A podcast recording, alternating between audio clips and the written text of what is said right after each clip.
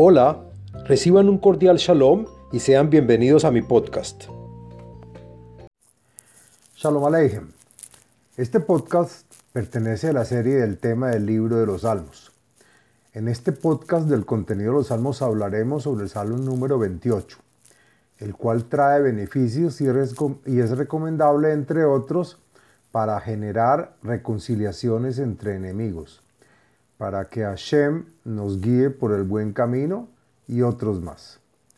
El Salmo número 28 pertenece al primer libro de los Salmos, al día de la semana domingo y al día con fecha 4 del mes.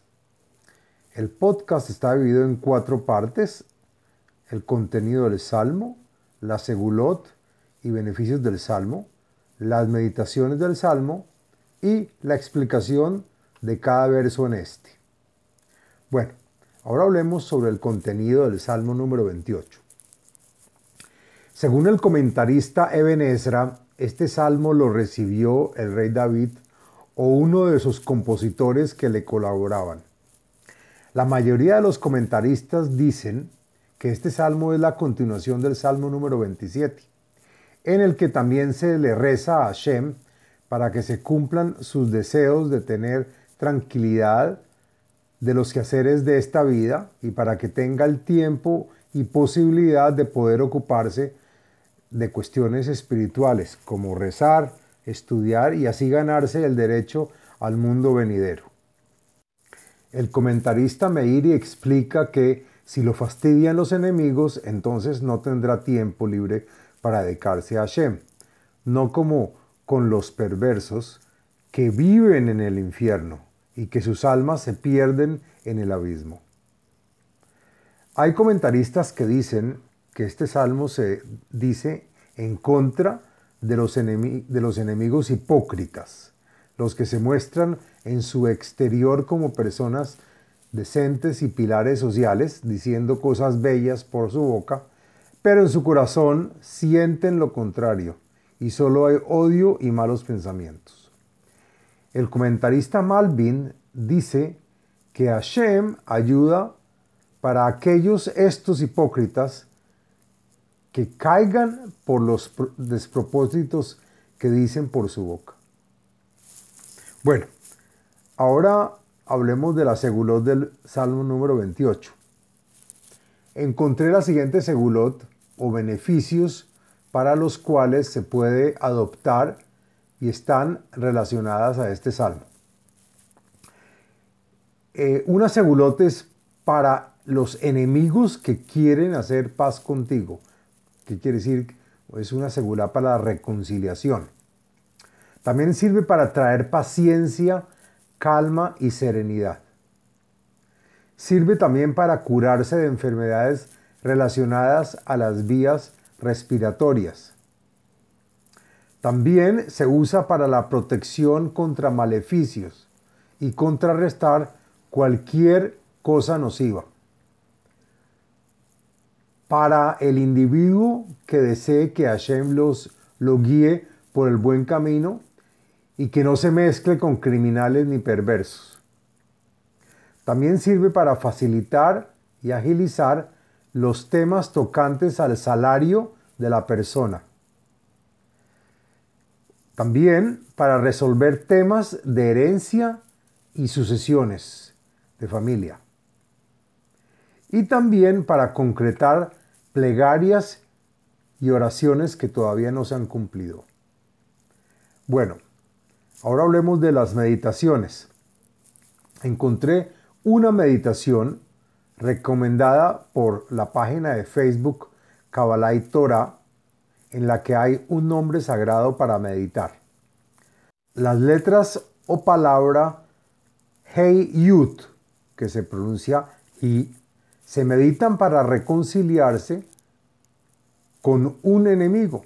Toca recitar el Salmo número 28, meditando el nombre Hey Yut y pedir con el apropiado respeto y disposición para el que el para que el Todopoderoso haga su parte. Bueno, ahora explicamos el texto verso por verso. La siguiente es la explicación del contenido y del texto del Salmo. Le David eleja Hashem ekra, tsuri al teherash mimeni, pen tejeshe mimeni, venimshalti im yordei bor. Rezo compuesto por el rey David y para él. Solo a ti, Hashem, llamaré en mi plegaria, para pedirte porque eres mi fuerte, donde me resguardo de mis enemigos. Por favor, no dejes de escucharme, ni te silencies para mí. No dejes de recibir mi oración, pues temo que no me escuches, o no atiendas mis súplicas, y me compares con los malhechores, que de segura sus almas se perderán y sus cuerpos caerán en la tumba. Shma kol tahanunai, beshavi eleja, benasi yadai, eldvir kocheja. Escucha la voz de mi alma que suplica en mis, en mis plegarias a ti y al levantar mis manos ascenderá este cántico a tu palacio. Al timshecheni im rashaim, ve im poalei aven, dobrei shalom, im reichem, veraa bilvavam. ¿Y cuál es mi plegaria? Apártame de los malvados y su sociedad. También sepárame de los que hacen el mal y que, pues estos están en peligro. Para el público estos parecen ser justos y hablan de paz entre ellos, pero sus pensamientos son malos e infectos en sus corazones. Lahem kefaalam, uchroa malal leihem, que yadehem ten lahem, hashev gmulam lahem. Págales con la misma moneda a todos ellos con sus malas acciones y sus hechos. Retribúyeles según lo que hicieron con sus propias manos. Dales su merecido. Kilo y avinu el peulot Hashem, maasei yadav, yeharesem velo yivnem pues no entenderán ni contemplarán las acciones y hechos de Hashem, en el que Él retribuye a los malvados según sus perversidades. Y por lo tanto Hashem los quebrará, los volverá añicos y, les, y no les permitirá, permitirá reconstruirse. Baruch Hashem Kishama Kol Tahanunai. Bendito sea Hashem que ha escuchado y ha recibido la voz de mis plegarias y me ha salvado de las manos de los malvados.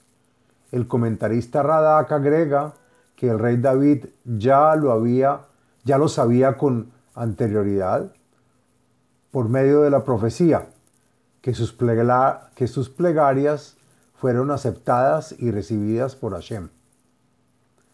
Adonai, Uzi, Umaginei, Bo, Batah, Libi, Benezarti, Veyalos, Libi, Umishirei, a Jodeno.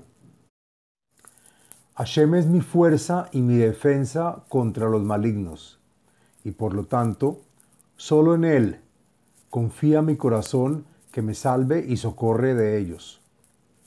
Me llena de alegría saber los resultados, y cantaremos en agradecimiento por el favor recibido. Adonai os lamo, uma os yeshuot y mi cantar es, Hashem es la fuerza y cobertura de todo el pueblo de Israel que tiene confianza en él. Es fuerte, es fuente de toda la salvación del reino y de su rey David, el ungido.